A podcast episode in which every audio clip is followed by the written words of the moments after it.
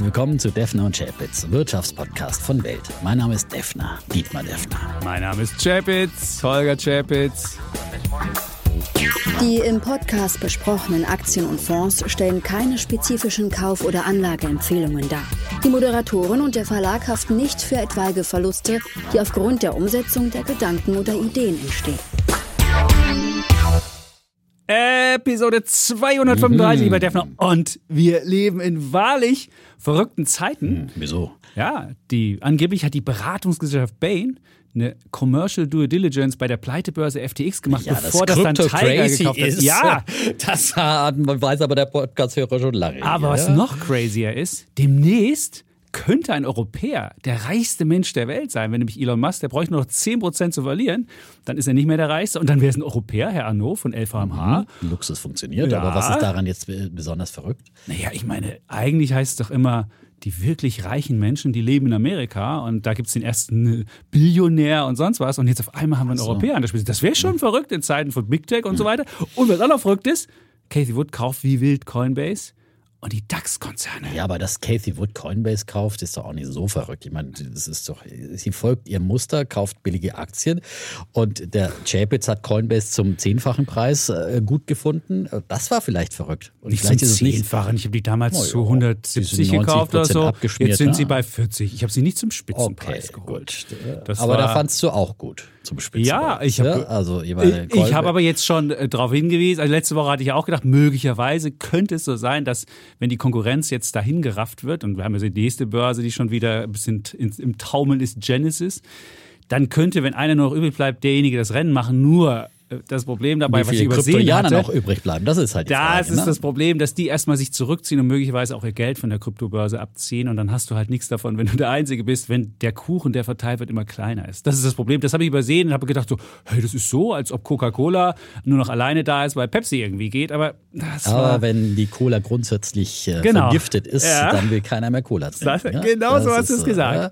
Und das letzte Verrückte noch, und da wollen wir gleich über heute drüber reden, die DAX-Konzerne dürften 2022 ein Rekordjahr ja. machen. Das willst, willst du mir erzählen. Das ist mein Thema ja. heute, ja. Das ist äh, ja. die große Sensationsüberraschung. Sensation. Kein, ja, ja, hat ja keiner damit gerechnet. All die Auguren, wie du äh, und andere, ja, die gesagt haben, oh Gott, und jetzt kommen ja diese furchtbaren Quartalsberichte noch in, im dritten Quartal. Ich erinnere an, äh, das war ja so ein, ein Menetekel, das dann auch an der Wand hing und, und reihenweise äh, gibt es äh, Reduzierungen der Prognosen, was auch immer, was da auf uns in zukommt. In Amerika war das teilweise ja, aber in Deutschland war es eben anders. Äh, und ähm, im Großteil haben sie eben besser verdient und Prognosen teilweise sogar noch angehoben und riesige Auftragseingänge. Aber das werden wir gleich noch genau. ausführen in unserem Thema. Und äh, ja, vielleicht ist der DAX eben noch nicht so schlecht, wie viele von ihm denken. Also auf jeden Fall waren ja die ganzen amerikanischen Investoren alle short in deutschen Aktien, in europäischen Aktien und ähm, ja, müssen jetzt natürlich auch, das sieht man ja auch im DAX, dann äh,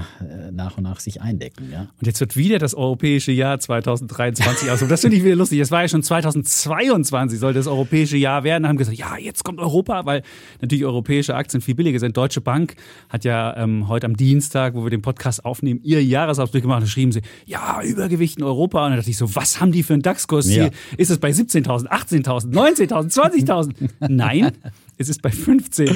Genau darüber habe ich ja. mit dem Ulrich Stefan, dem Chefanlagestrategen in der Deutsche, in der, in der ja, Börse am Mittag auch gesprochen. Da habe ich gesagt, jetzt mal ganz im Ernst, ist das jetzt, glauben Sie nicht, dass wir das bis Ende 2022 locker erreichen? Und, was hat er gesagt? Er meinte, ja, es wird weiter volatil bleiben, aber insgesamt sind Sie doch sehr, sehr vorsichtig und so weiter. Und, aber gleichwohl in einzelnen Segmenten, da könnte es dann doch was Hä? mehr zu holen geben.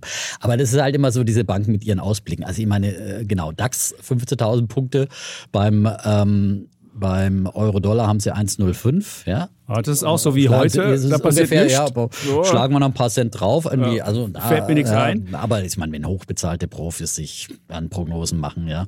Aber beim DAX, ich finde auch 15.000, das machen wir ja wohl locker bis zum Jahresende 2022, ja. Und dann, hm. aber es ist auch wieder ein gutes Zeichen dafür, dass äh, noch viel Skepsis im Markt ist, ja. Äh, weil ähm, das sind ja die Banken dann wieder, die dann nochmal ihre Prognosen anheben müssen und äh, möglicherweise dann ihre Kunden, die dann sagen, oh, äh, wenn es dann doch über die 15.000 hinausgeht, müssen wir da auch nochmal aufschauen. Also wenn du nach, wenn es nach der Deutschen Bank geht, solltest du dein Geld voll in Öl stecken, denn das soll bis auf 100 Dollar pro Barrel steigen, wenn wir bisher, wenn wir glaube so 80 derzeit. Ja, offenbar haben dann sie hättest vor du ein paar 20 Wochen Prozent gemacht oder 30 fast. Also insofern muss man sagen, Auf das wäre jetzt das ist gerade- geilste Investment. Ja, ja. Kaufen Sie Öl. Gerade Öl schmiert ja ab. Ist ja gestern mal, da gab es ja äh, Wall Street Journal Bericht, dass äh, die OPEC angeblich die Fördermengen ähm, anheben will, wieder.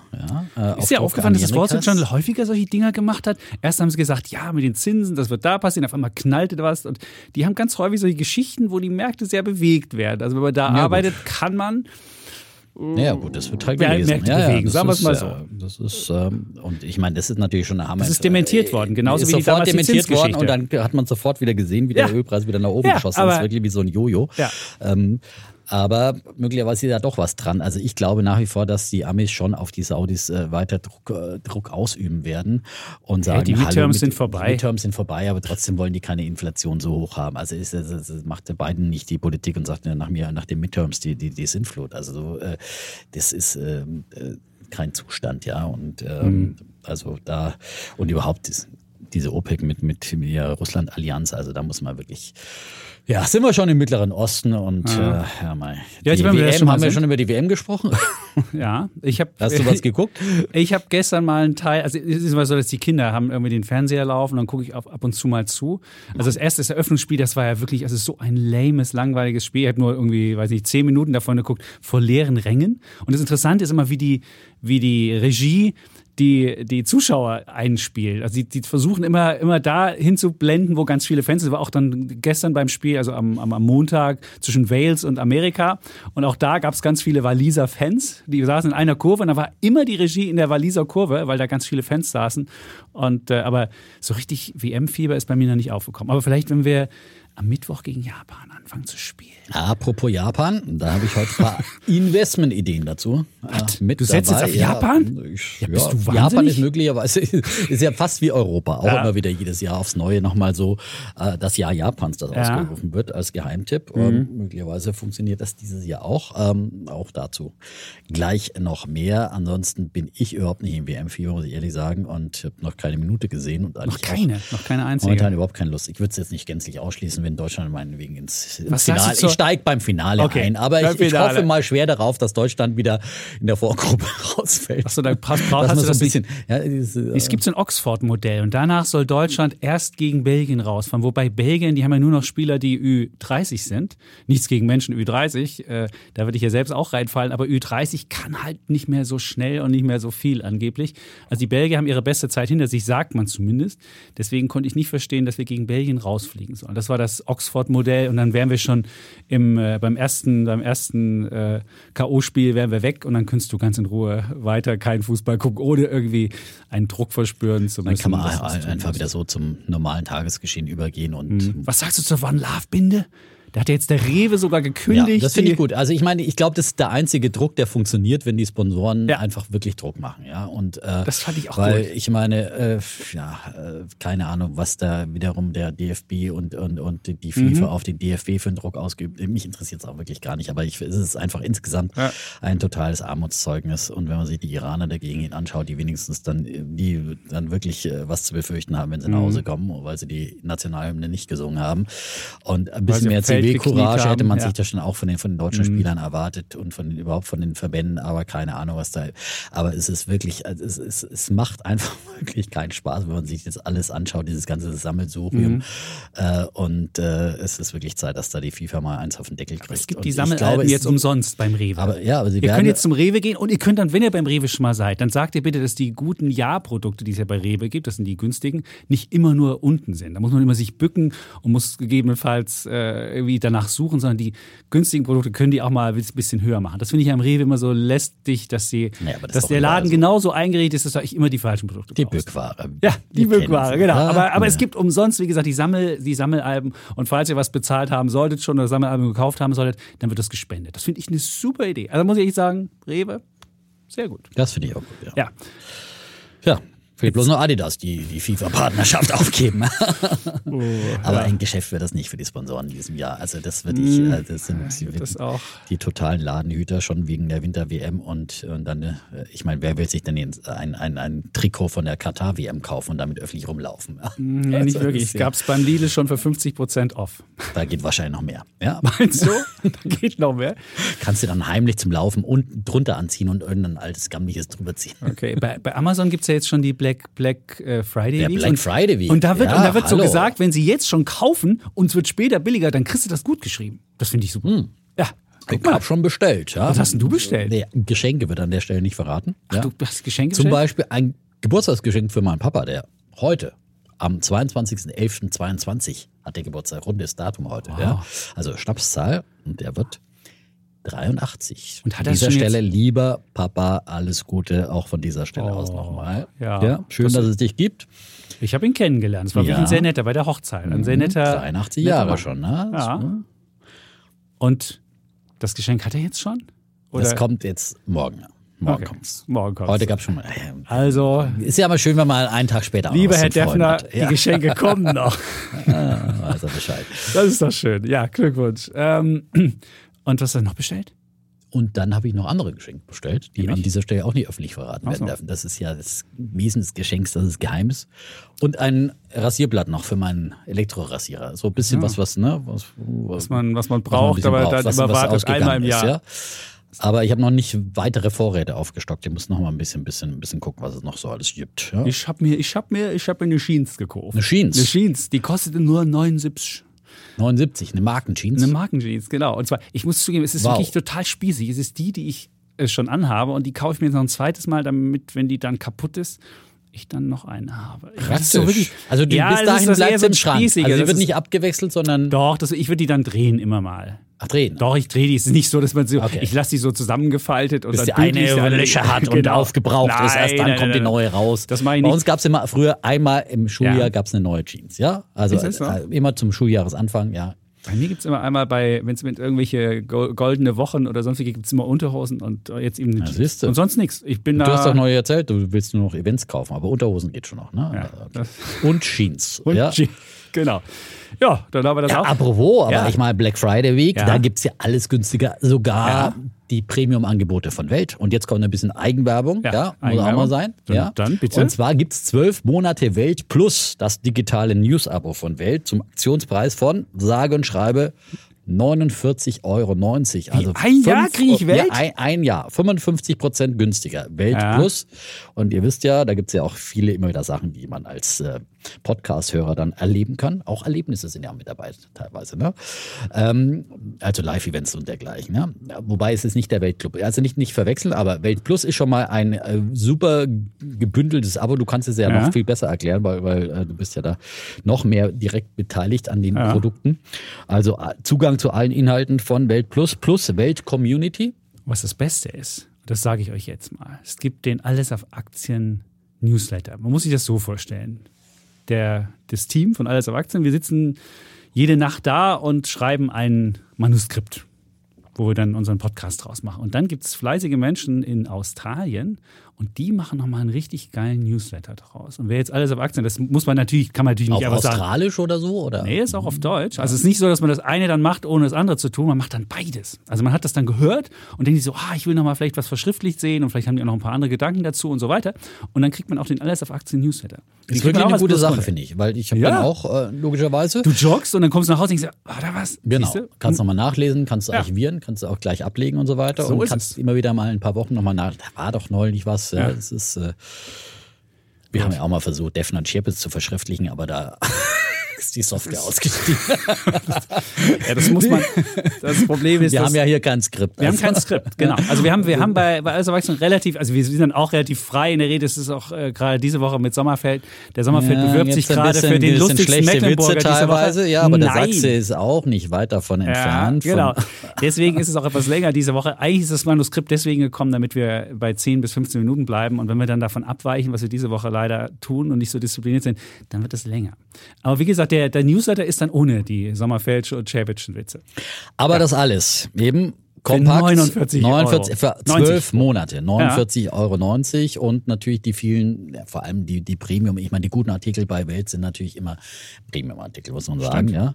Ähm, Da hat man wirklich alle. Man hat den Laurin Meyer, der wirklich so ein, so ein Nutzwertguru ist, der irgendwie zu allen, zu allen, wo kriegst du die günstigsten Strompreise, Gaspreise, der kennt sich aus mit, mit Konten, mit und den irgendwas. Fabricius. Und Den Fabricius mit Immobilien, genau, Und den hast du auch. Du hast den Kollegen, den Kollegen Vetter, der sich auskennt mit, mit Wirtschaftspolitik. Du hast den Kollegen Wetzel, der mit Energie der Typ ist, der schlechthin. Und den Chapitz gibt es oben noch drauf. ja, das ist, das, den hast du, ja- kannst du ja hören, da musst du nicht noch lesen. Chapitz ist ja inflationär. Also, Genau, das willst du- es ist- das aber, muss es nicht Nee, sein. aber ich meine, es ist schon, neun, und das muss man mal hochrechnen, 49,90 Euro, das sind ja knapp 4 Euro im Monat. Ja, also das ist wirklich. Ich glaube, die Leute machen das eher, wenn du noch den Starbucks. Tagespreis sagst. Du musst es auf den Was, Tagespreis. was, was? Ich rechne mal den Tagespreis aus, Den dann ist Tagespreis. es den Naja. Tagespreis. Muss man auf 49,90 durch 365. Oder Oh, haben wir Schaltjahr? hier. Haben wir Schaltjahr? Nee, haben wir nicht, Nee, oder? ich glaube nicht, oder? 49,90 durch 365. Soll ich sagen, das sind 14 Cent. 14 13,7 Cent am Cent. Tag. Da kriegst du heute überhaupt nichts mehr dafür. Also Nee. keine, keine Schrippe und kein. Und das Schöne ist, wenn ihr da mitmacht, dann gibt's ein bisschen, wird die Inflation gebremst, weil es natürlich was Deflatorisches ist, weil man ja 55 Mhm. Prozent geschenkt bekommt. Ja klar. Das, da gibt's, es gibt ja auch Ja, in, der, in der Preisrechnung nein, sind nein. natürlich auch Online-Abos drin und Okay. wenn du das günstiger machst, dann ist da eine, eine Deflation drin. Also ihr helft damit auch die Inflation zu bekämpfen. Das Ganze 49, jetzt, jetzt klingen wir schon wie so ein Marktschreiber. Haben Sie doch, wollen Sie doch einen Fisch haben oben drauf? Aber bevor wir jetzt hier aufhören, den Fisch zu verkaufen, ist es ist welt.de-bf. BF wie Black Friday. Ja, Ja, ist Welt.de und dann Slash oder Schrägstrich BF. Ja. Ja, haben wir, oder? Soll ich es mal so ein bisschen suggestiv sagen? ne? Welt.de, ich wähle Welt.de slash BF. Also, für die Leute, die gerade so beim Einschlafen Ach so, ja. Also Ach so. Unterbewusstsein. Meinst, als und dann erstes- wacht man am nächsten Tag, Mensch, da war doch was. Welt.de Ja. slash BF. Was wollte ich denn da machen? Welt.de slash BF. Ja. So. Ja. Also ein bisschen Eigenwerbung muss auch manchmal sein, ja? Gut. Also, ähm, Gut, so, Werbeblock vorbei. Dim, di, dim. So. Dann müssen wir noch äh, ein paar Fragen beantworten. Wir haben Fragen bekommen. Fragen? Oder möchtest du vielleicht noch über die, über die neueste Preisentwicklung, wolltest du ja noch reden, Ja, dass die Produzentenpreise erstmals seit Auch das ist 2020 Hammer. gefallen sind. Spektakulär, ja. Ja, Kommt bitte, von- bitte, auf dann fangen Sie damit an. Hast du ja schon alles erzählt. Also hab durchschnittlich nicht- 4,2 Prozent. Im Oktober äh, erstmal seit zweieinhalb Jahren. Wirklich, das ist schon Mhm. äh, ähm, spektakulär, wie ein Volkswirt gesagt hat. Ja.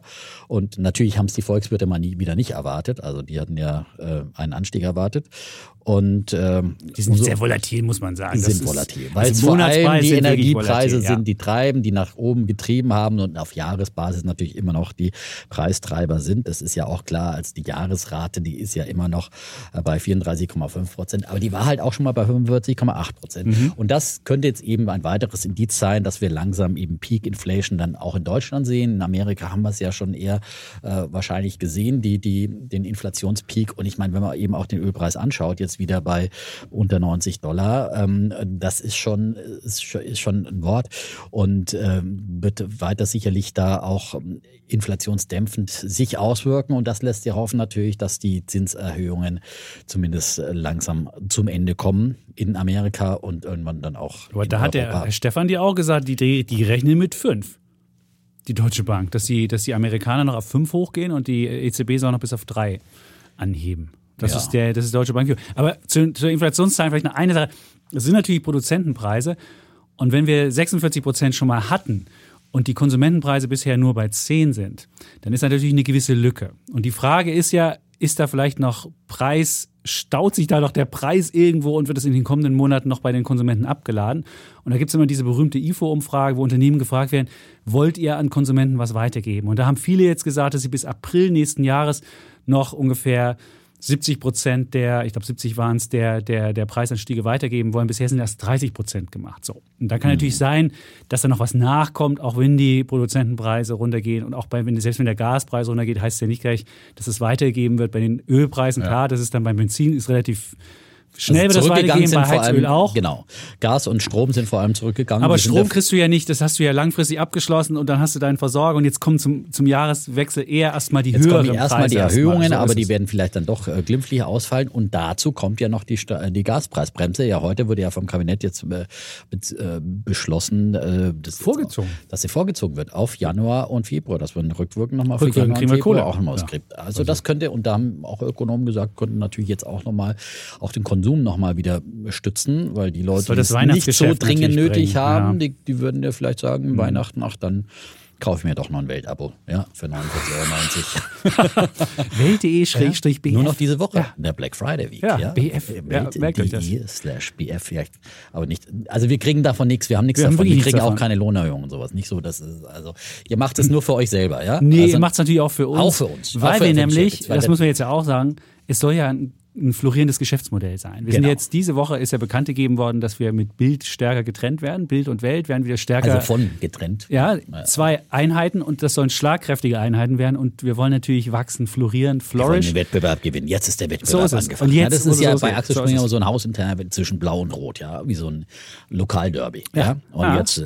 Und jetzt äh, geht hier. Ja, geht hier der Podcast ab, ja. ja mich wundert es nur, warum Zalando heute Minus ist, wenn doch jetzt das Weihnachtsgeschäft gerettet naja, ist. Naja, Zalando ist ja richtig gut gelaufen schon. Das also das ist. Äh, ja, aber heute mit zwei Monaten äh, Gaspreisbremse vorziehen oder, oder noch zahlen, da hätte ich auch ein bisschen mehr erwartet hier von den, von den, von den Konsumenten. Was denn los? Kommt schon, kommt schon. Ja. Also ich meine, im Zalando äh, habe ich ja, das war ja auch eine Idee äh, hier, wo sie nahe den, den Tiefskursen war. Ähm, äh, und habe ja selber die noch im Depot und die, mhm. da bin ich durchaus zufrieden, muss ich sagen. Ja? Das ist doch gut. Und gut, ist jetzt wieder unter 30, aber mhm. die wird sich auch wieder weiter berappeln. Dann haben wir noch ein paar Fragen. Und du hast du gehört, beim, beim Konkurrenzpodcast bist du angekackt worden vom Hamburger Rich Kid. Der hat, der hat sie noch nicht erinnert, persönlich? dass du ihn, er hat, er hat, er hat gesagt Defner und Shabitz. Er hat jetzt nicht ah, gesagt, der Defner. Es ging um Jumia. Also, und dann hat er gesagt, also. vor einem Jahr, da hat, da bin ich ja angekackt worden noch für meine, für meine Ether-Wette, für mein NFT. und der hat sich nur, weiß ich nicht, er hat dann erzählt, irgendwie Minus, weiß ich nicht, Minus irgendwie. Und Jumia war höheres Minus. Also okay, also vielleicht ja, möchtest du den Kollegen einfach mal, den Kollegen Klöckler nochmal ein freundliches Wort mitgeben geben, sagen, komm, ja, sieh's, ich meine, sieh's ihm doch nach. Ja. Also dem, dem Defner, das ist ein netter Kerl, der hat sich nur einmal, das ist aber, der scheint, das, das scheint sich tief bei ihm eingegraben dass zu sein. Das wirst du noch in zehn Jahren hören, ja, dass du ihn da irgendwie... Wir uns einfach mal persönlich treffen, ne? aber mal, äh, dafür habe ich ja mit dem Kollegen äh, ja. Glöckner, Glöckner, ja. Ja, die, die Coinbase-Wette laufen, ja. Stimmt. und, und wenn, ich, wenn wir schon mal bei Klöckner sind, der wird dich hier nächste Woche vertreten. Ach, weil der, der, Kollege Defner ist nämlich nächste Woche schon wieder. Was, ja, was machst du? Urlaub. Ja, Urlaub? Jedem, wie es verdient. Ja. Okay, wo geht's hin? Auf die Domrep, in die Domrep, in die Dominikanische Republik, ja. Also ja. Wo, da, wo es warm ist, ja. Ja, das ist braucht Ein bisschen, braucht ein bisschen Wärme im Winter, ja. Ach, du Glücklicher. Und dann sitze ich hier mit dem Kollegen Klöckner in der Kälte, und, ähm, in der Kälte und äh, wir werden, weiß noch nicht, worüber wir reden, aber wird, wird, wird eine gute Sache. Aber es gibt dafür, bevor der äh, in den Urlaub geht, der Kollege Defner, gibt es noch eine Samstagsfolge von ähm, Defner und Schäpitz, weil wir den Transformationsgipfel haben wir diese Woche im Haus. Da gibt es ja auch mhm. einige von euch, die jetzt zugucken die, werden. Da werden wir uns duellieren. Lucky Winner. Und vielleicht äh, kommst du dann nicht mehr in den Urlaub, weil wir uns irgendwie auf der Bühne zerlegen oder so. Mhm. Keine Ahnung. Das bin ich ja gewohnt hier. Ja, gut. Auf Bühnen da ist ja. Und das gibt es dann am Samstag. Wir schrieben, mir schrieb neulich einer, ja, vielleicht mal sehen beim nächsten Live-Podcast, vielleicht wird der Chapitz wieder zum Populisten. Zum Populisten? Ja, zum Populisten, ja. Zum Populisten? Ja, ja denkt mal drüber nach. Okay. Aber äh, das haben wir, und das gibt es am Samstag. Und da sage ich allen auch, die immer alles Erwachsenen am Samstag hören, wir haben am Samstag ein Wunderkind bei alles Erwachsenen, das wir interviewen, aber vorher wird Defner und Chapitz gehört, damit das mal klar ist. Ja?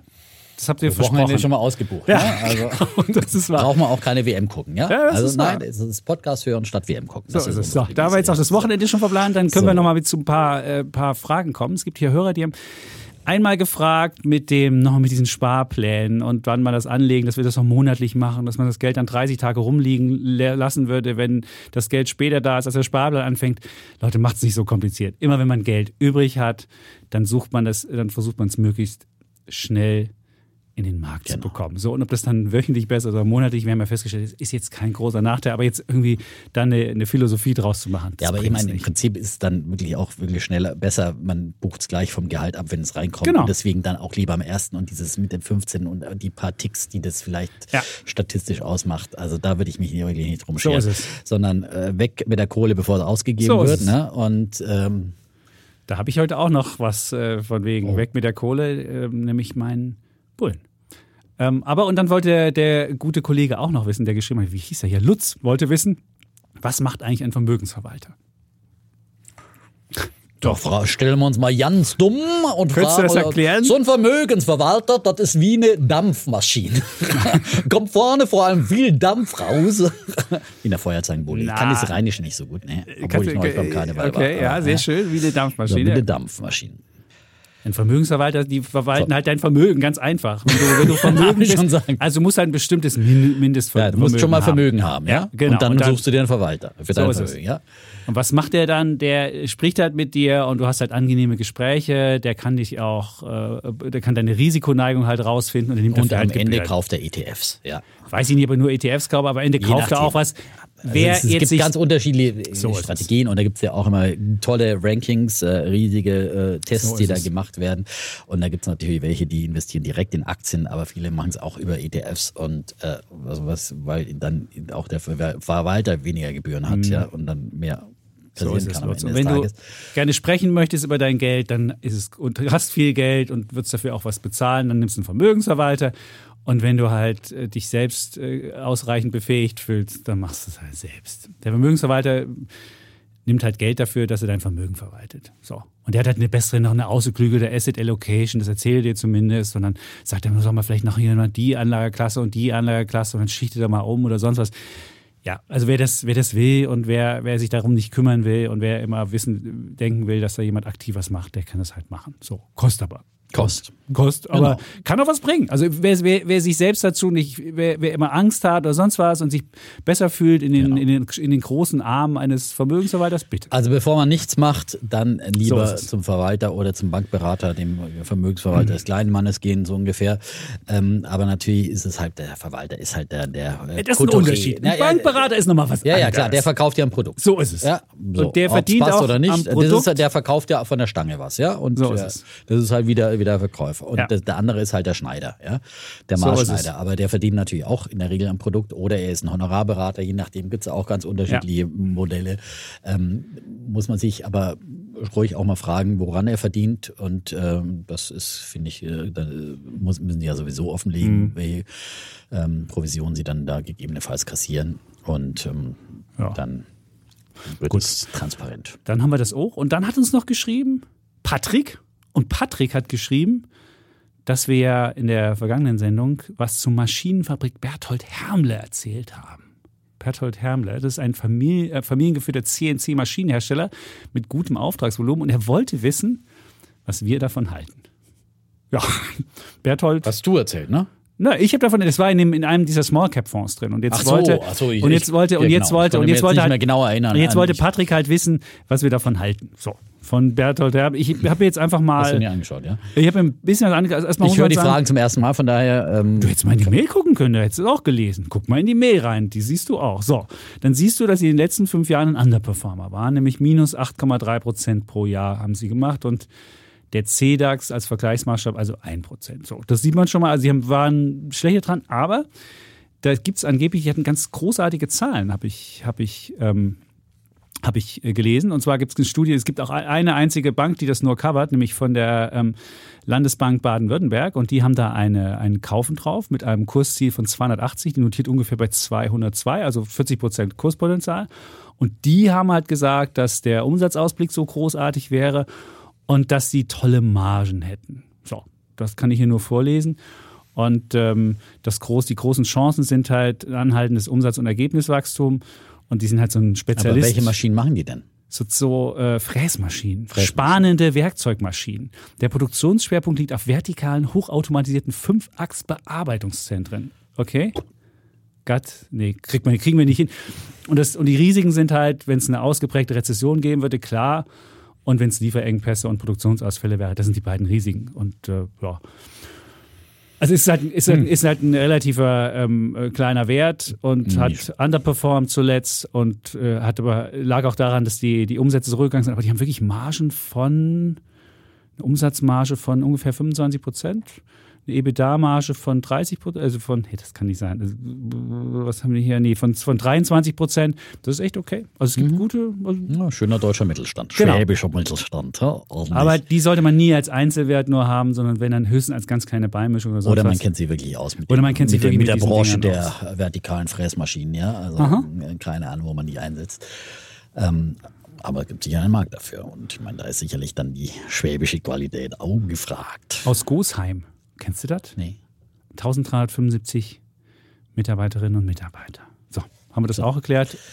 Umsatz 450 Millionen. So, jetzt haben wir da was zu gesagt. Aber wie gesagt, wir, also wir sind jetzt da keine, keine Kenner der Materie und mit Maschinenbau kenne ich mich auch nicht aus, aber vielleicht ist ja was Spannendes. Nach der, Out, nach der Underperformance, vielleicht läuft es ja. Gut. Hast jo. du noch was? Sonst Soweit Bulle und Bären kommen? Vor, unsere Vorrede, dann können wir direkt. Ja, du hast ja die Uhr und das hat genau, vielleicht eine Sache noch, sonst hat jemand vorgeschlagen, wir sollten mal unsere, unseren, unseren Gong zum Schluss verändern. Den Klingelton. Und der Klingelton, der zum Schluss immer so ein bisschen. Und da schrieb jemand aus Bremen, ein Vorschlag für den Wecker ein gewisser zum Schluss. Herr Sommerfeld oder Nein, was? nicht Herr Sommerfeld. Das Werder Bremen Nebelhorn. Nando wird euch lieben. Und der grüne Nebel Bestimmt. von Defner lichte sich dann schnell. Was? Grüner Nebel? ja, siehst du? Also, also es scheint ich jemand zu sein, klar, der, der, ich, äh, während die anderen noch im Nebel stochern, stehe ich auf dem Berg und äh, blicke in die weite Ferne. Manchmal ist es halt ein bisschen weiter Nebel. weg und je, viele sehen durch den Nebel. Ja, ja, nicht, der grüne äh, Nebel. Nein, nein, nein. Das ist. Äh, ich könnte das Nebelhorn mal vorspielen. Das klingt so. Pass mal auf. Boah, furchtbar. Wollen wir nochmal hören? Achtung. So klingt das. Na, abgelehnt. Also so, immer wenn, wenn, wenn Bremen ein Tor schießt und dann kommt, dann kommt diese da da da da. Kommt ja nicht so oft vor. Also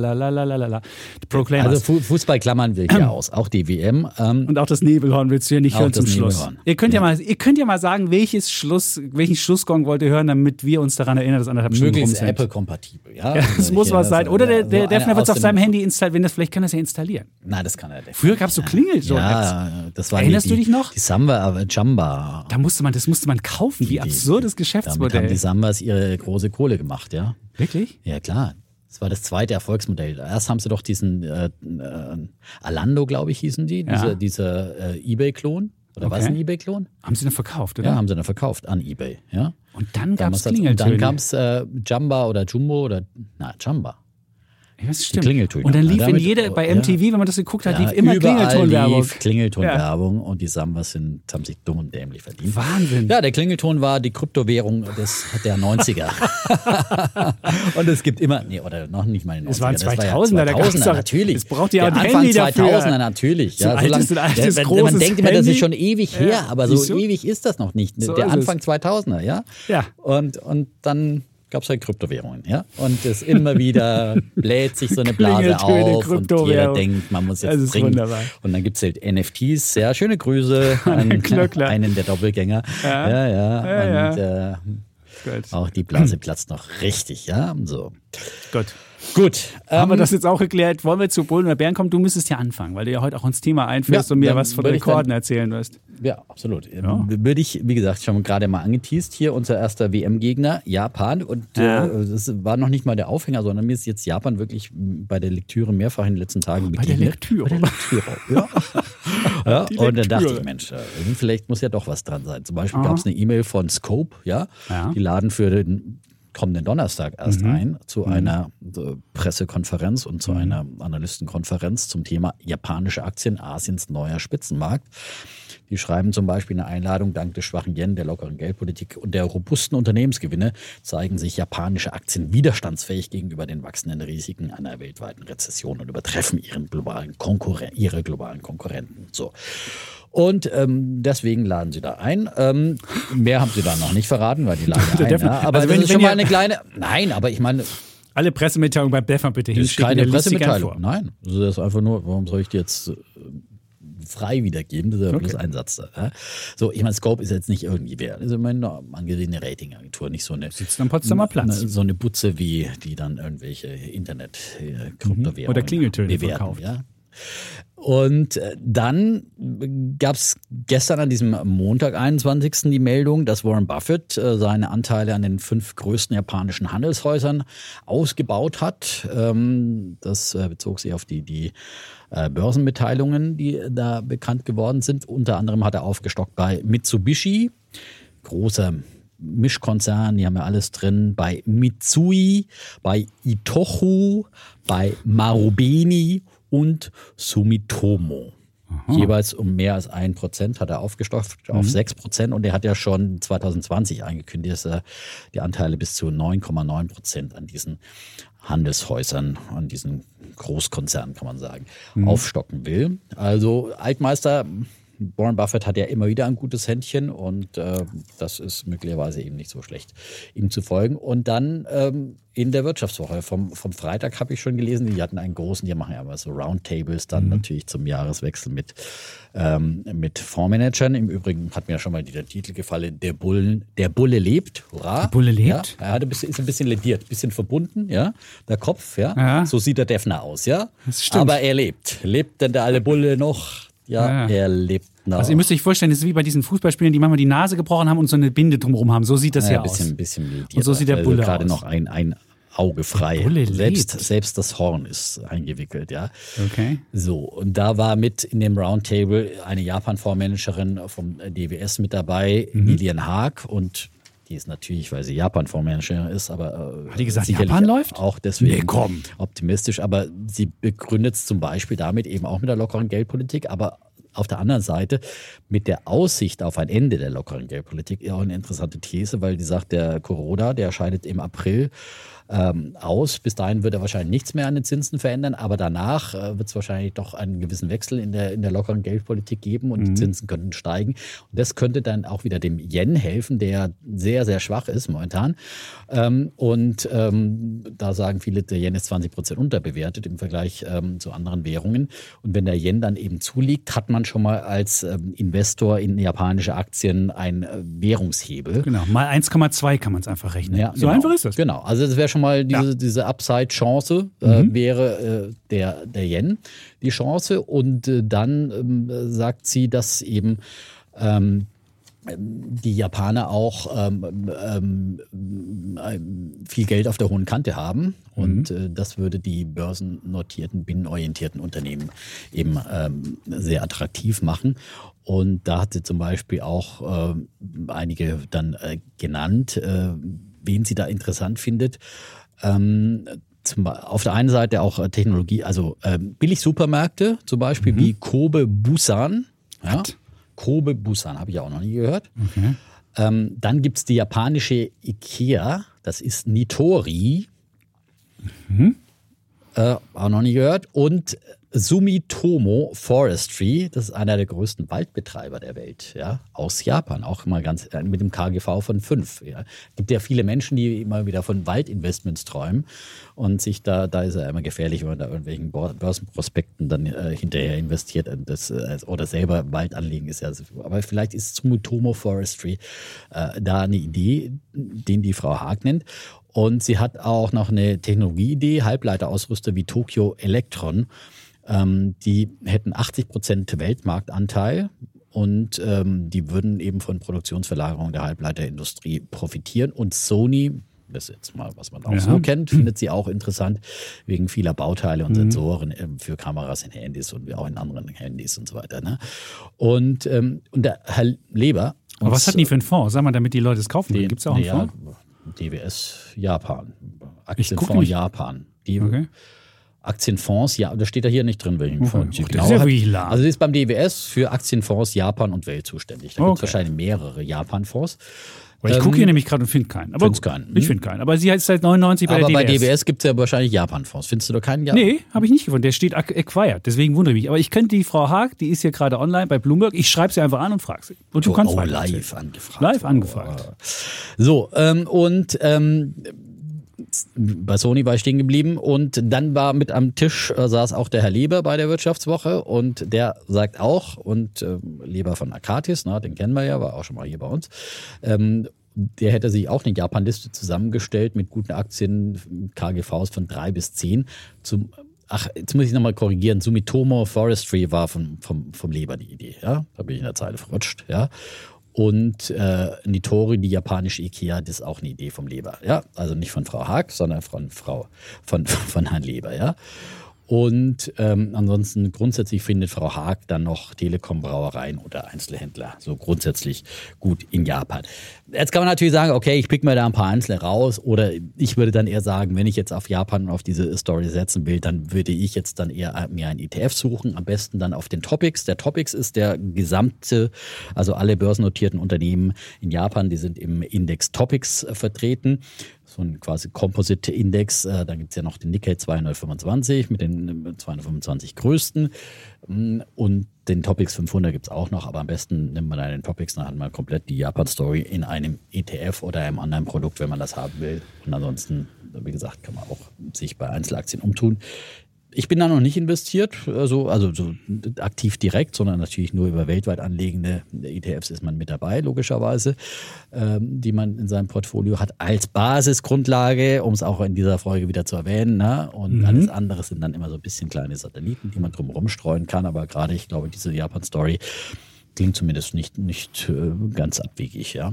Mhm. Kann man sich mal anschauen. Soll ich dir was sagen? Die Frau Hack schreibt mir gerade. Vielleicht kann ich jetzt gleich live hier Boah. sagen, was sie in was sie, äh, wie ihr Fonds heißt. ist man quasi direkt mit ja. der Elite verbunden. Ja. Das ist das Schöne. Wenn man so einen Bloomberg hat, dann gibt es so einen Bloomberg-Chat und dann kann man alle Investoren dieser Welt kann man wenn einfach der anschreiben. schreibt, da schreibt man lieber zurück, weil sonst gibt es. Nein, das hat damit überhaupt nichts zu tun. Das ist einfach, wenn du. Das ist eins der Features bei Bloomberg. Ist dieser Chat, wo halt einfach, ist so eine Bloomberg-Gemeinschaft. Und wenn du halt da bist und du wirst von jemandem angeschrieben, der so ein Ding hat, denken die Leute alle, das ist schon mal jemand Freundliches, wohlgesonnen. Und der hat schon, der kann sich in Bloomberg ist, leisten. Also das ist so, das ist, nicht das ist so, als ob, genau, das ist so, als ob du irgendwie beim World Economic Forum bist, da wirst du auch erstmal nette Menschen vermuten, da redest du mit jedem und so weiter. Und das ist bei Bloomberg ganz genauso. So, sie hat, oh, oh das muss man hier den Ton ausmachen. Das, so klingt das, wenn der Ton ist. Wissen wir auch, wie das, das klingt. Ein harter Guten Tag. Er heißt DWS Global Communications. Was? Okay, da würde man jetzt auch nicht drauf kommen. Dann gibt es, also es gibt Guten Tag, Deutsche Postbank Global Player, Norris Fonds, DWS Invest ESG Next Generation Consumer und den DWS Global Communications. Okay. Und DWS Women for Women Fonds. Was? Women for Women for Women oder ich glaube, Woman for Women. Ja, ich glaube sowas. Es ist ja gar nichts Japan. Hm, na gut. Also Aber jetzt äh, wisst ihr das. ist er halt wahrscheinlich für die in diesen Fonds für die Japan-Auswahl ah. zuständig. So würde ich es jetzt mal verstehen. Okay. Und für die weltweite Auswahl. Es scheint also sie, so. sie kennt sie auf jeden Fall aus. Sie ist äh, in Japan zur Schule gegangen. Und sie hat bei Nomura gearbeitet, genau. auch das kann man ja, sehen. Nomura. Der Japan-Fonds wurde 2013 outgesourced, seitdem manage ich globale Fonds. Ah, ah. okay. Ja, gut, dass wir da die Wirtschaftswoche mal ein bisschen korrigieren können. Ja? ja. gut, dass wir nochmal nachgefragt haben. Ein bisschen Recherche ne? hätten die Kollegen mal tun können. Aber aufgewachsen ist in Tokio und hat VWL in Heidelberg studiert. Okay, muss jetzt nicht schaden.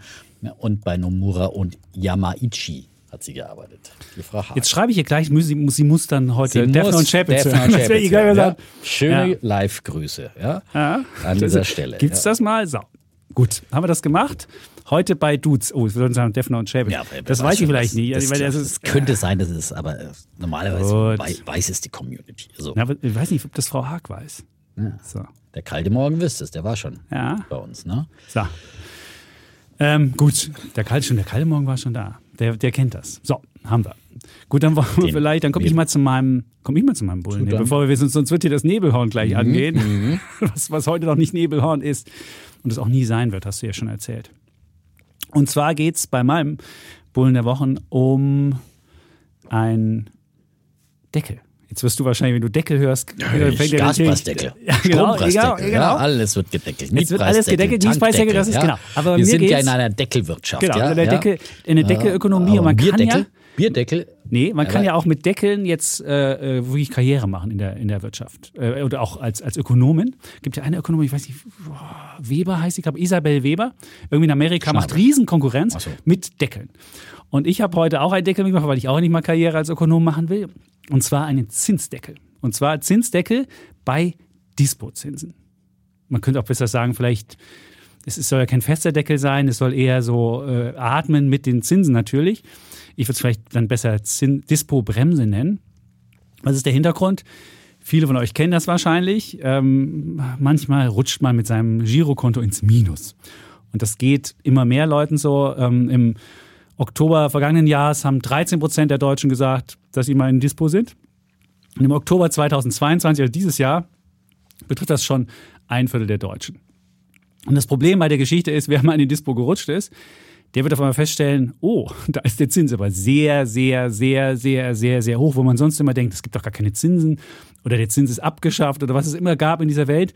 Beim Dispo-Zins, da war das nie so. Und da gibt es jetzt eine Untersuchung von Finanztest und die haben herausgefunden, dass der Dispo-Zins im Mai noch also bevor überhaupt eine Zinsanhebung war, also im Mai, das war, da gab es sogar noch Minuszins, der beim, beim Einlagensatz minus 0,5. Lag der Dispozins im Schnitt bei 9,25 Prozent. Und jetzt hat natürlich die EZB ja die Zinsen angehoben. Und da haben natürlich dann die Banken alle auch gleich noch mit angehoben. Jetzt ist er bei rund 10 Prozent. Und wer darüber dann noch kommt, es gibt ja so einen Dispozins, den man vorher ausmacht, dann gibt es noch so eine gewisse Duldungsgrenze, die so über dem Dispo ist. Der muss im Schnitt sogar 12,4 Prozent zahlen. Und Jetzt ist natürlich die Sache, ähm, die Banken werden wahrscheinlich, wenn die, wenn die Zinsen weiter angehoben werden, das Ding weiter nach oben bringen. Jeder wird sich fragen, wie kann das sein, dass die Zinsen so hoch sind? Und da gibt es den Vorschlag in der Politik, dass man da einen gewissen ähm, ja, Verbraucherdeckel einführt. Die SPD und die Grünen, als sie in der Opposition waren, wollten die das schon mal. Jetzt ist es so ein bisschen in Vergessenheit geraten und Frau Lemke, die das umsetzen müsste, hat irgendwie gesagt, na ja, wir warten mal auf die Verbraucherkreditrichtlinie aus Brüssel und wir wissen noch nicht, ob das kommt. Wie könnte man das machen? Naja, man könnte es einfach sagen, wir packen auf den Referenzsatz der EZB, also auf den Einlagensatz der Banken, das müssen ja die Banken zahlen, oder kriegen sie, besser gesagt, weil es positiv ist.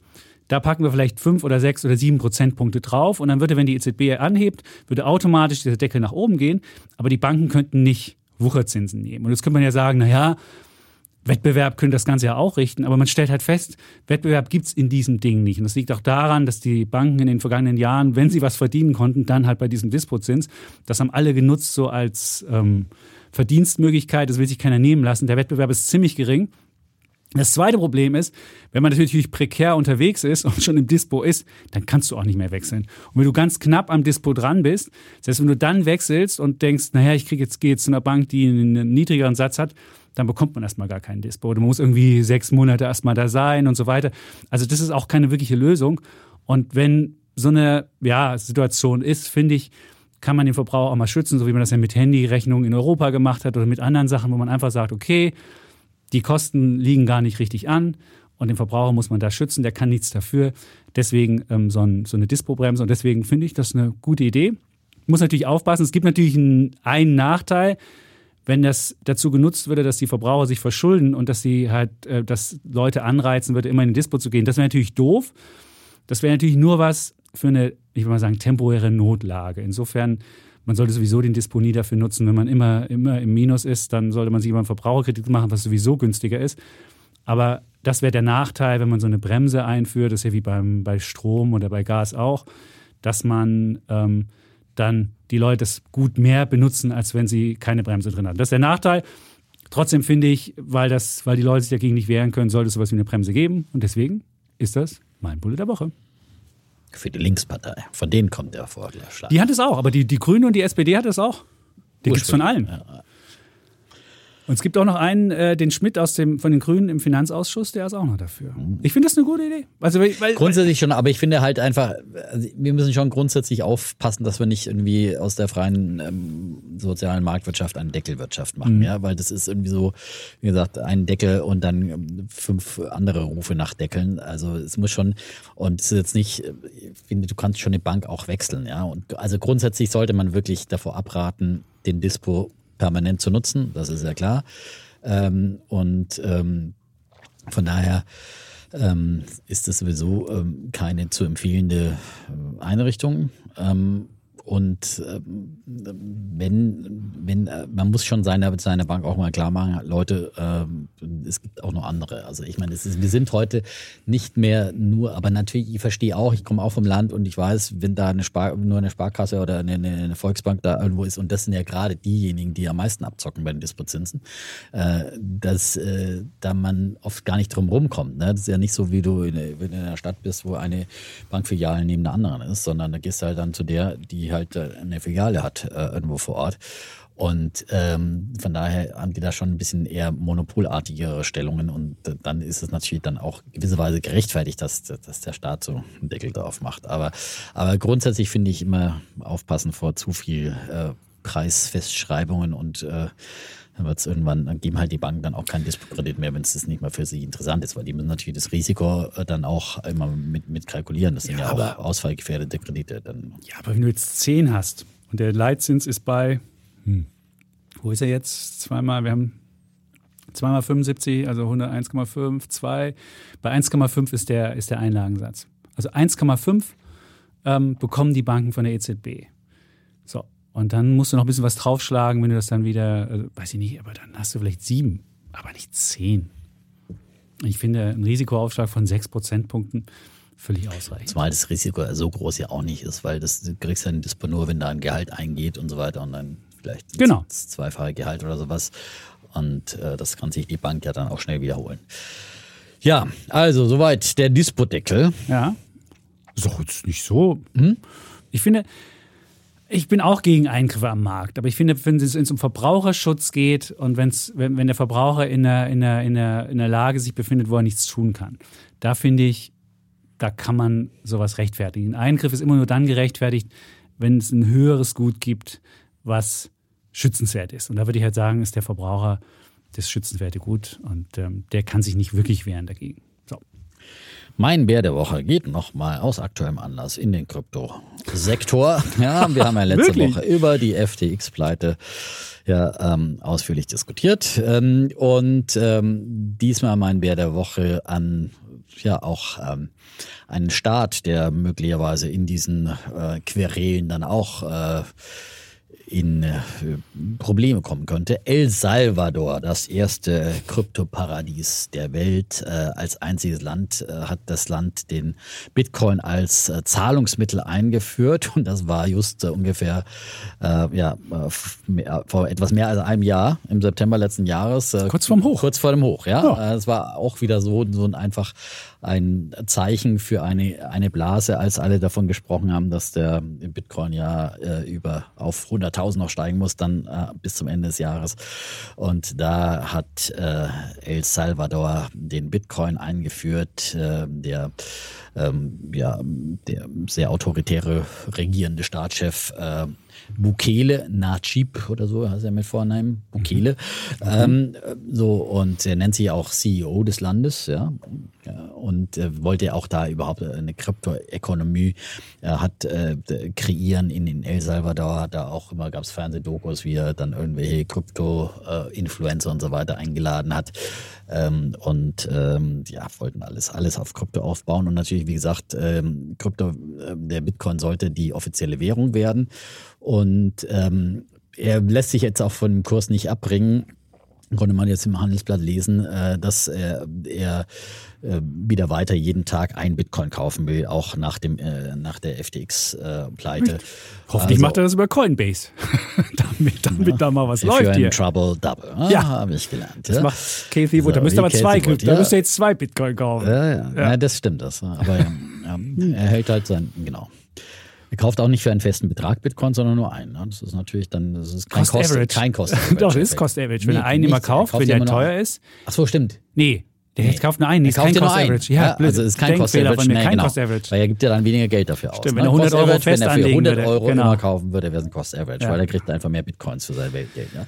So. Danke. Und jetzt äh, fürchten halt schon manche, das könnte dann wirklich auch noch zu einem Staatsbankrott äh, führen, ähm, weil ja eben der Wertverlust der Bitcoins in El Salvador, die die in der Staatskassen haben, ungefähr 67 Prozent ähm, beträgt, ähm, hat das Zentralamerikanische Institut für Fiskalische Studien ermittelt und ähm, die schätzen, dass äh, die Staatsfinanzen schon mal 70 Millionen Dollar verloren haben. Das klingt jetzt für einen normalen Kryptoinvestor ja wenig, aber für ein so, so ein Entwicklungsland, äh, die Hälfte der Bevölkerung äh, ist, äh, leidet unter Ernährungssicherheit.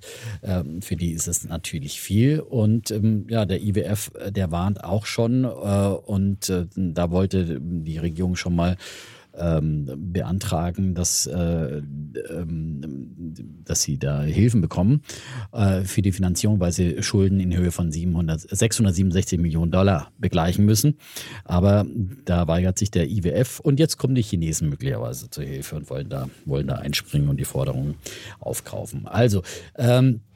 Die, Echt? In Mittelamerika? Da in, in die Straße mal nach von ja, Afrika genau. dahin ja, gefällt. Super. Ja, das ist halt, die schaffen immer wieder dann neue Abhängigkeiten. Ähm, und ähm, so richtig durchgesetzt hat sich der, die Idee von Bukele war halt, dass er den, den Bitcoin eben als Zahlungsmittel einsetzt und dass vor allem die vielen Exil äh, El Salvadorianer dann ihr Auslands äh, äh, erwirtschaftetes Geld dann äh, spesengünstig. Der wollte vom Dollar wollte er weg. Der wollte vom Dollar weg und wollte eben auch äh, mhm. davon profitieren, dass, dass die ihr, ihr Geld da und damit äh, Spesen mit, äh, sparen und so weiter und so fort. Er wollte sie unabhängig eben machen von Amerika, aber das Ganze ist irgendwie ziemlich in die Hose gegangen und, ähm, und auch wird auch in der Bevölkerung nicht, nicht äh, besonders akzeptiert. Äh, nur geringer Anteil äh, der zahlt bisher in Bitcoin, auch weil viele gar keinen Internetzugang oder kein, kein ähm, keine Handys und so weiter haben und ähm, deswegen auch immer ausgeschlossen sind.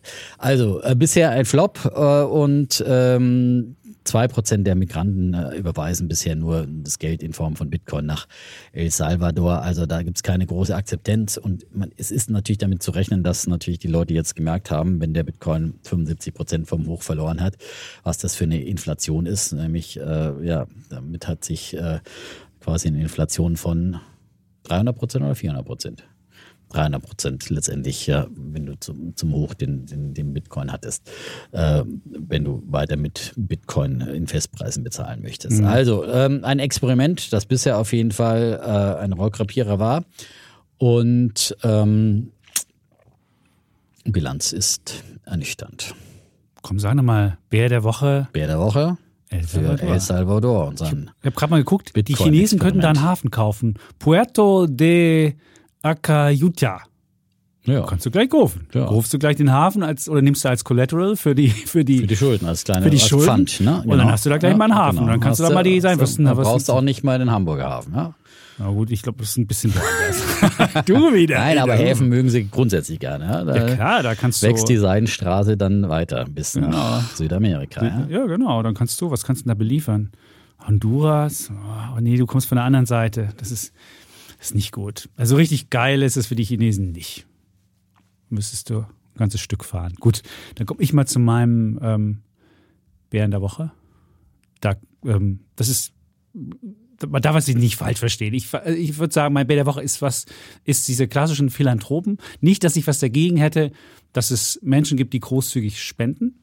Aber was jetzt auch nochmal durch diesen Sam Bankman-Fried aufge, also was man da festgestellt hat, man darf die Leute, die sich selbst als große Spender oder als großzügige Spender ähm, gerieren, darf man nicht alles durchgehen lassen. Man merkt es ja ganz oft in der Welt, dass man sagt, na ja, jetzt hat der sein Unternehmen halt in das Steuerparadies gelegt, der spendet ja alles an die große Welt, der will die Welt verbessern, das soll ja viel besser werden und deswegen lassen wir ihm das durchgehen. Oder es gibt ja ganz viele diese, oder der Patagonia-Mann hat das Steuer, hat, hat das, hat die, hat sein, sein Unternehmen ähm, steuerfreundlich an die nächste äh, weitergegeben und so weiter. Also, und da würde ich sagen, dass man nichts gegen Spenden haben soll, aber man soll diesen Leuten nicht, die, nicht, nicht, nichts durchgehen lassen und sagen, hey, an, an sonstigen Standards können wir das ein bisschen nachlassen, weil du ja der große Spender bist. Und was hat Sam Bankman-Fried gemacht? Vielleicht er hat sich, er war so Anhänger dieses effektiven Altruismus, so nennt sich dieses. Und effektiver Altruismus heißt, dass du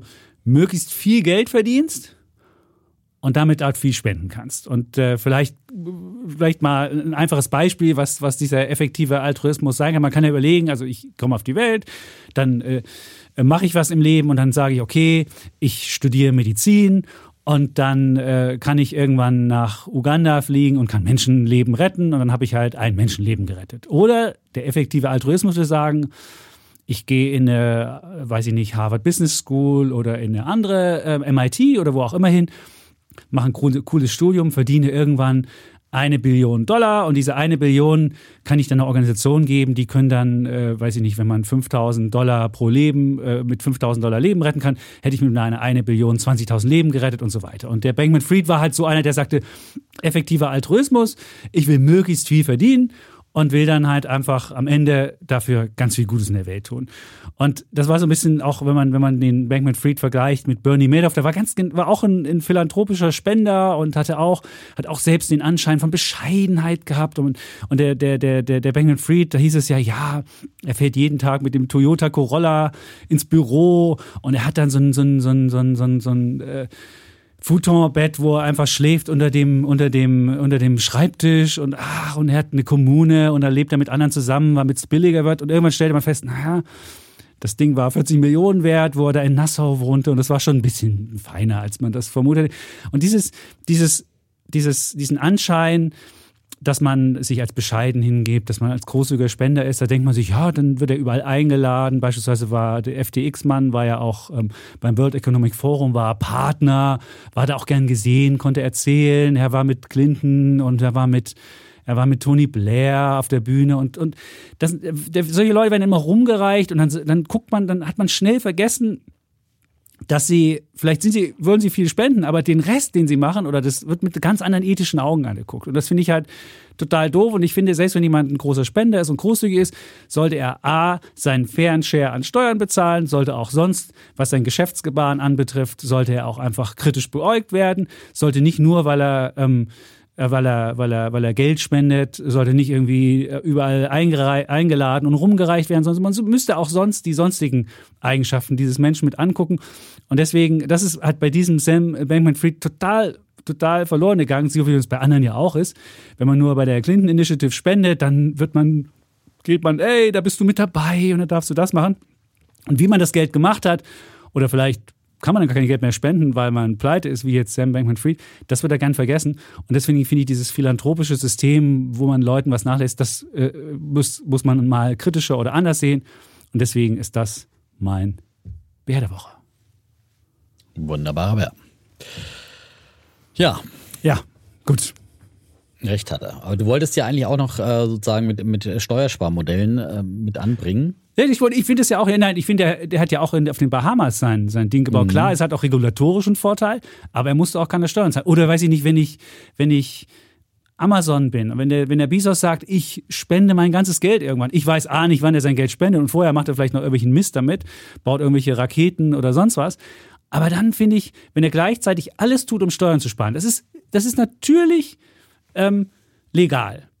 Aber ich finde es moralisch halt fragwürdig. Ich finde halt immer dieses, ja. dieses, das ja, aber ich, ich halt, wollte nur sagen, das sind jetzt einfach wirklich die Staaten in der Pflicht, dass sie diese Steuerschlupflöcher, weil das ist, es wird immer Leute aus welchen Motiven auch immer, ob philanthropisch oder einfach nur egoistisch äh, oder, oder Konzerne, die sagen, wir müssen einfach aus kaufmännischer Rechnungspflicht jedes äh, Steueroptimierungstool nutzen. Und ich, und da müssen einfach die Staaten, und die haben ja letztes Jahr die G20, äh, wir erinnern uns in Venedig, als Olaf Scholz damals noch Finanzminister, wie James Bond auf dem Motorboot da eingefahren ist, ja, als Retter ja. der Welt, ja, so ein bisschen. Das hat ihm ja dann auch ein paar Punkte offenbar noch im, im Wahlkampf gebracht.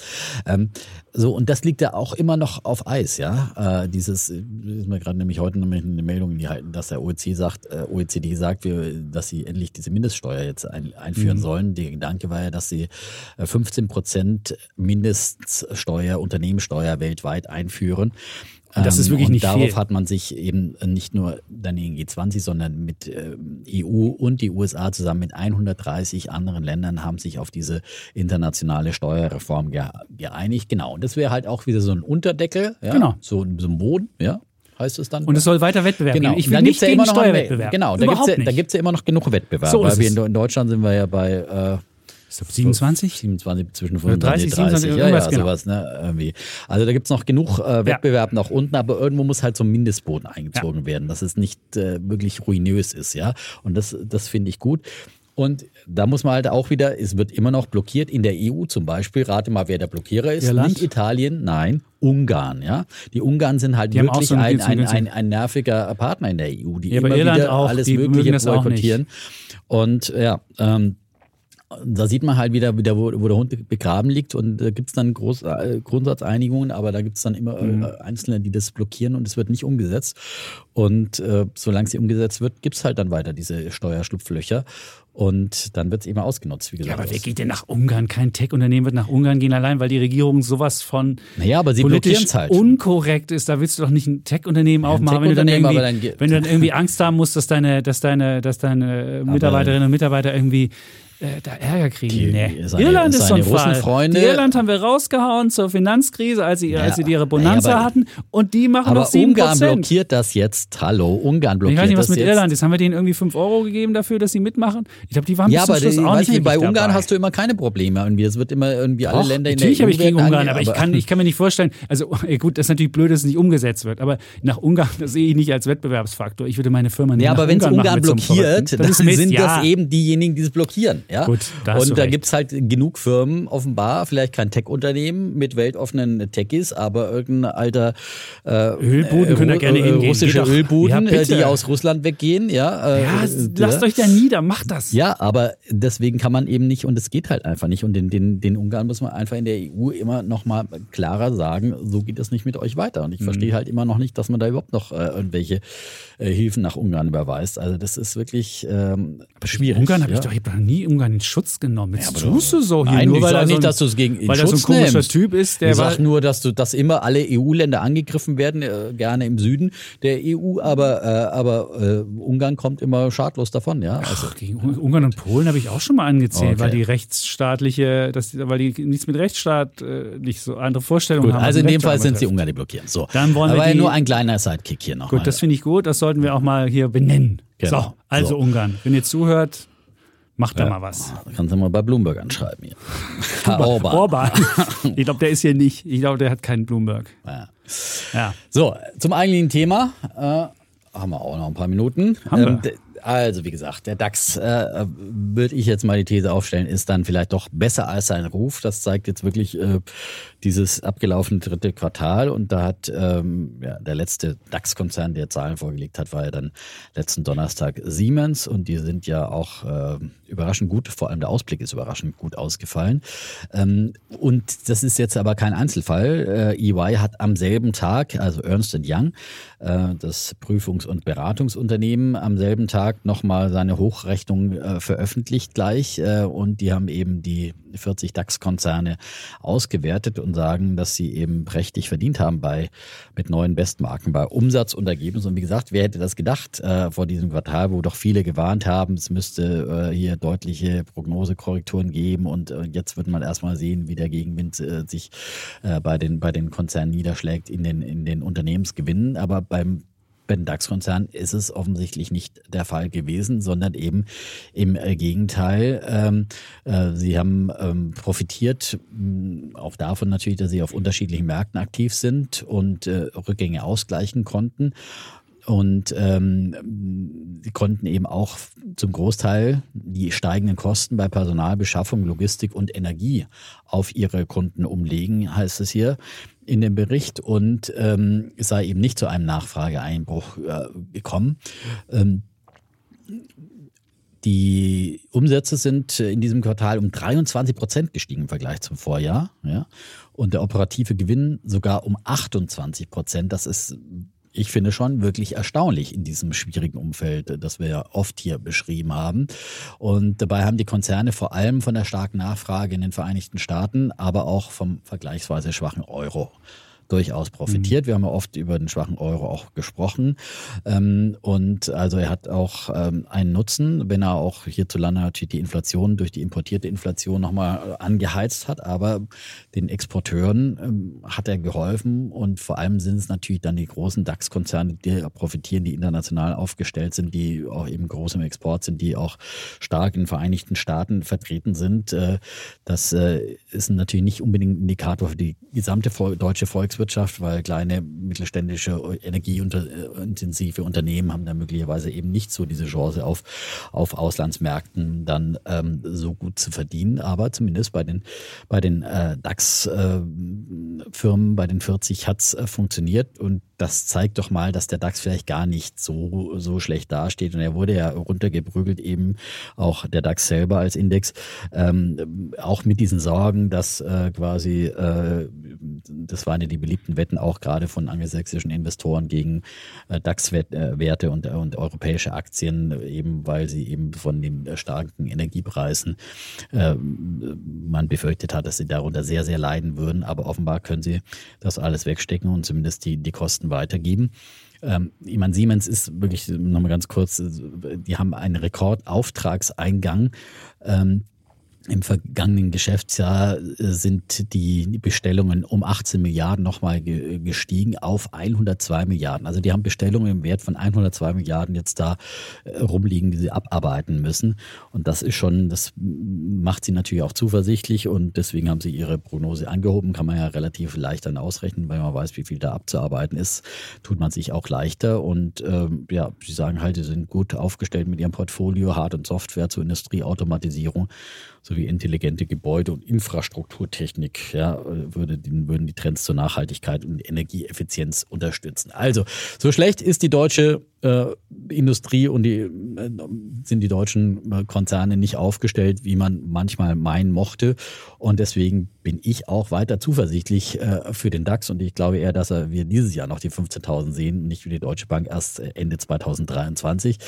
Und ähm, da geht noch was. Und das war Siemens war jetzt nicht eben nur ein Beispiel dafür, ähm, dass, dass sie gut dastehen. 600 Punkte fehlen nur noch bis 15.000. Ja, das kann man in zwei guten Tagen machen, würde ich mal sagen. Ne? Oh, ach, beim Defner der eine. das geht ja schneller.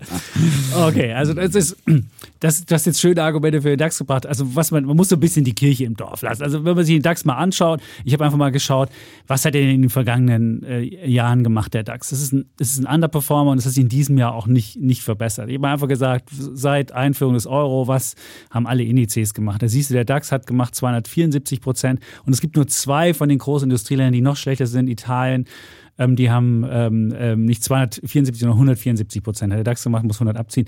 Der italienische Index hat 29 gemacht und der, der spanische 100.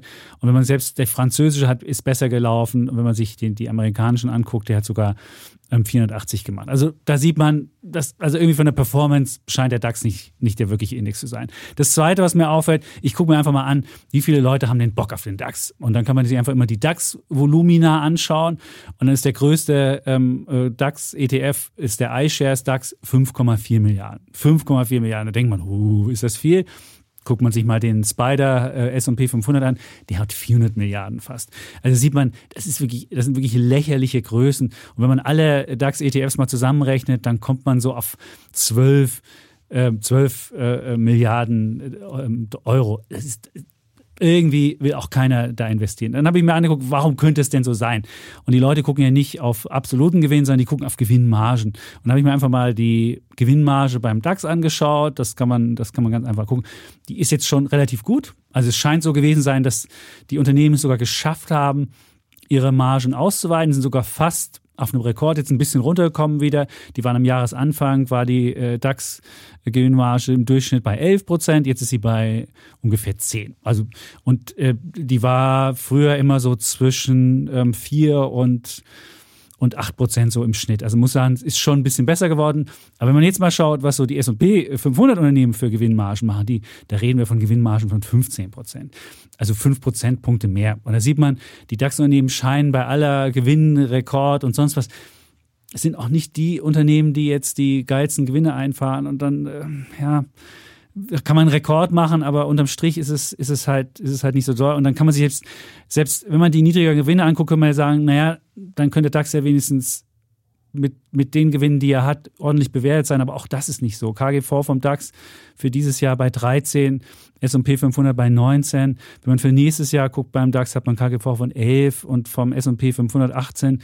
Und das Jahr drauf hat man dann beim DAX ähm, nur noch auch nur 11, also es stagniert und beim, beim, beim S&P 500 17 wenn man sieht, welchen Bewertungsabschlag hat. Auch innerhalb Europas ist der DAX damit besser bewertet als die Italiener. Die haben, wenn man, wenn man äh, nächstes Jahr Gewinne macht, nur ein KGV von 8. Aber wenn man sie im internationalen Vergleich guckt, selbst deine japanischen Aktien KGV von 15. Ähm, selbst ähm, die, die chinesischen Aktien, wo man sagt, Mensch, da ist ja der Genosse Xi, der mehr als politisches Risiko einen Abschlag abnötigt, haben KGV von 13. Also also der, der CSI 300, also nicht die mhm. Tech-Werte, sondern wenn man die, die, die, die großen benchmark also, also insgesamt, die Leute wollen das nicht, die Unternehmen machen schwache Gewinnmargen und Dings. Und ich glaube auch, der DAX ist das wird auch nichts mehr. Ich, ich denke mir, ich denk mir, das ist, das ist, äh, der ist auf 40 ausgeweitet worden, das war okay, hat aber jetzt auch nicht, nicht wirklich davon wahnsinnig profitiert. Der MDAX ist sogar geschwächt worden ein bisschen, wenn man sich den MDAX anguckt. Der war ja immer ein wahnsinniger Outperformer. Ist er dies Jahr auch nicht. Jetzt weiß man Aber nicht da mehr zeigt so man so ein bisschen, da sieht Ja, man man so ein bisschen, dass der Mittelstand eben nicht so gut international aufgestellt ist, meiner Meinung Nee, der nach. kriegt halt eins drauf, wenn es halt schlecht läuft. Genau. Und aber dass er energieabhängiger ist und, und eben Ja. nicht so positiv von den Effekten Stimmt. wie oh, schwacher Euro profitieren kann. Aber du hast halt so ein bisschen den, den MDAX beraubt von guten Unternehmen. Also der MDAX, den hast du ein Ja, bisschen aber- entkernt, den DAX hast du aber nicht ehrlich, richtig. aber Aber, dem DAX hast du nicht wirklich was dazugegeben. Ja, aber, es, aber da, ist- der, die DAX-Performance liegt jetzt aber nicht an den DAX-Aufsteigern, weil die sind zum Nein, Höhepunkt aufgestiegen. Ja, Sartorius, da hast du recht. Äh, Ja. Zalando, Delivery Hero, die sind ja alle zum Höhepunkt aufgestiegen und haben dann in dem DAX eigentlich eher erstmal Punkte gekostet, weil sie dann entweder Delivery Hero dann wieder auf, auf, dem, auf Tiefststand fast wieder äh, dann, dann rausgeflogen sind. Äh, und ähm, also da, da, das Wachstum kommt jetzt nicht von den Aufsteigern, muss man ja, sagen. aber, so, du hast so, hatten- aber irgendwie habe ich nicht das riesige Gefühl, was willst du mit diesem Index? Also dieser Index ist. was willst du mit diesem Index? Genau, ich Ja, finde, das ist halt, deswegen finde ich halt, ich würde auch ähm, mir nie einen, DAX-ETF kaufen. Ich würde mir lieber irgendwie deutschen Mittelstands, wir haben ja letzte Woche, hatte ich ja ein paar Fonds, die man nehmen kann, auch aktiv gemanagte, eher, eher im, im kleineren Segment, aber die, die, die großen DAX-Werte, ich, ich, irgendwie, ich kann damit nichts, ich kann damit nichts wirklich im Anfang, auch mit dem DAX nicht. Dann gibt es da wieder ein Problem, da wieder ein Problem. Da würde ich Naja, lieber mal sagen, ja ich gesehen, nehme Siemens Health Engineers, weil die machen geile, haben geile Medizintechnik. Da hatten wir ja heute bei Alles Aktien war das ja die Aktie, äh, Aktie des Tages. Das ist ein super Wert, da hat der Sommerfeld mich mal drauf gebracht. Das sind- würde ich lieber sowas mal eine Einzelsache machen, als ich mit den ganzen DAX hole, weil im DAX ist immer irgendein Mist mit drin. Dann läuft das mal nicht, dann läuft das mal nicht. Oder wenn ich sage, ich will auf grüne Transformation im DAX machen, dann kaufe ich mir lieber eine RWE, als dass ich mir den ganzen DAX hole. Und so ist es bei ganz vielen Werten. Und, äh, oder wenn ich sage, Bayer, irgendwann sind diese Rechtsrisiken weg, dann kaufe ich mir halt eine Bayer. Aber kaufe mir auch wieder Ja keinen gut, DAX. wenn Ich, sie dann ich weg sind, dann Grund. ist es zu spät. Aber so ist halt das Gute, ist, wenn du einen Index kaufst, hast du natürlich auch das äh, viele Upside-Potenzial, was, was dann möglich ist, Ja. wenn, wenn sich solche Geschichten dann auch mal erholen und äh, dann eben äh, gewisse ja. Probleme weg sind. Und ähm, selbst Siemens Energy, die ja auch wirklich ein großer Problembär sind, vor allem mit, mit äh, Siemens Gamesa, ähm, ähm, die sie da am Bein haben, auch volle Auftragsbücher. Ähm, auch die haben überraschend äh, dann am Tag der Zahlenvorlage 7% zugelegt. Auch äh, Siemens hat äh, um, um 7, 8% zugelegt am Tag nach der Zahlen. Auch Conti hat überrascht, weil die auch zum Beispiel gesagt haben, äh, wir konnten auch ähm, die ähm, Kosten umlegen, ja, und, äh, und, und auch im Automotive-Bereich, in ihrem Autosektor wieder schwarze Zahlen geschrieben haben. Und da gibt es immer wieder viele Überraschungen. Das ist halt der Vorteil eines Index-Investments. Und deswegen finde ich schon so, kann schon auch mal immer wieder, also ich habe immer so ein kleines äh, DAX. Ähm, Hast du? Ja, so einen kleinen DAX CFD? habe ich dann. Okay, ja, gehebelt. äh, Aber was sagst du, wenn gehebelt, ja, Linde aber, rausgeht? Nein, aber ich meine, du kannst dir egal, ach, Linde ist so ein Schwergewicht. Ja, aber das ist doch auch ein Fall. Wenn ich ja, aber als was Linde sage, Linde? Aber Linde ist ich habe der, keinen der Bock auf den DAX. Ja, aber ich habe keinen Bock auf den DAX. Ich meine, wenn der DAX so geil wäre, würde ich als Linde aber sagen, ich gehe ja nicht aus dem DAX raus. Wo ist denn Linde jetzt drin? In welchem Index ist Linde groß drin? Ist halt ein in- international wahrscheinlich. Ja, aber wo sind die jetzt? Keine Ahnung, es gibt ja viele Gründe wahrscheinlich dafür, dass sie, dass sie aussteigen und sie sind international wahrscheinlich. Aber wenn die denken würden, wir sind sind der, der, hier der auf- Signature DAX-Wert und der DAX ist geil, kein Mensch. Es dann nicht- du, dann würdest du doch nicht aus dem DAX Ich rausgehen. sage ja nicht, dass es der Signature DAX-Wert ist. Ja, ich sage eher, dass, dass der DAX nicht so schlecht ist wie sein Ruf und dass, dass er zuletzt eben die DAX-Unternehmen, der DAX ist ja nicht der DAX, sondern es sind die, die Summe seiner Ja, ja. Unternehmen, der 40 Unternehmen und dass die dann doch offenbar besser dastehen, als es viele erwartet hätten in diesem schwierigen Umfeld. Und wer in diesem schwierigen Umfeld eben äh, Umsatz und Gewinn von zwei, zwischen 20 und 30 Prozent steigern kann, ist schon, also muss man einfach wirklich mal Chapeau sagen, finde ich. Ja?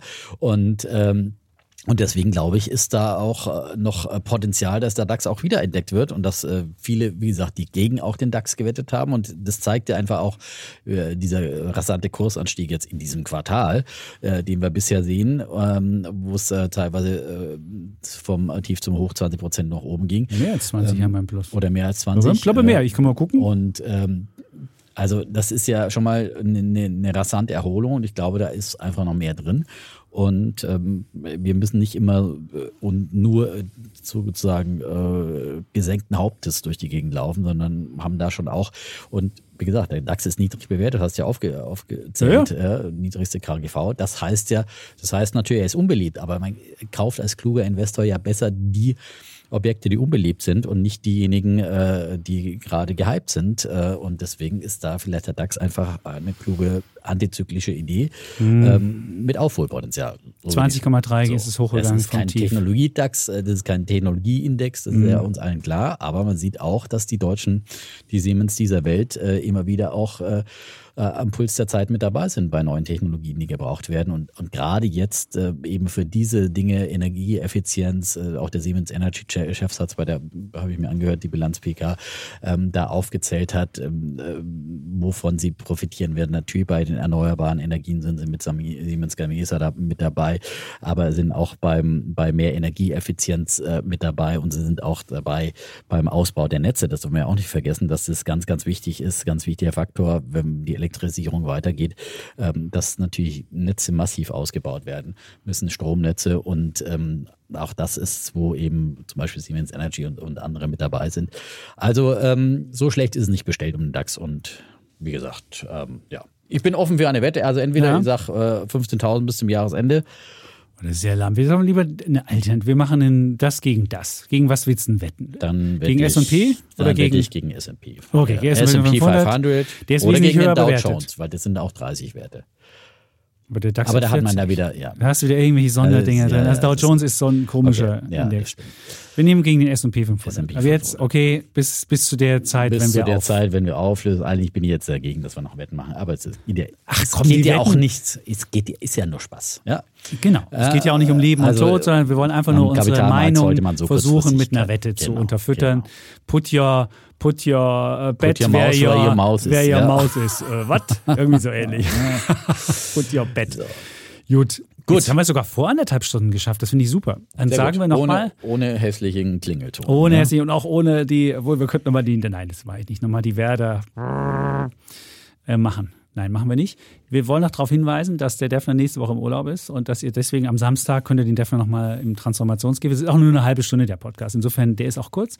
Der weiß noch und dann in der kommenden Woche wird der Kollege Klöckner hier sitzen und dann äh, weiß ich noch nicht, was wir besprechen, aber irgendwas werden wir besprechen. Auf jeden Fall eine sehr gute Vertretung. Ja, der Klöckner ist immer gut. Ja. Das ist, äh, er ist ja eher mehr Bär eigentlich grundsätzlich, finde ich. Ja, wir sind, wir also, also als Bullenvertreter ist er aber. Das ist eigentlich der Chapitz äh, mit dem doppelten IQ. Ja. Der Chapitz mit doppeltem IQ. Das ist das, ja, äh, ja und, und deswegen, ich weiß nicht, ich habe einmal mit ihm diskutiert und wenn du da nicht dein Argument wirklich bis zuletzt durchdacht hast, dann wirst du da schnell Zerlegt. auf den Rücken gelegt. Ja.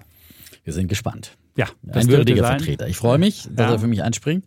Und du wirst es dann hoffentlich in der Dominikanischen Republik in irgendwelchen im Liegestuhl ja. ja hören und äh, was Gut. Wunderbar. Dann sagen wir einfach Tschüss und Ciao. Bleiben Bulle und Bär, Defner und Chapitz.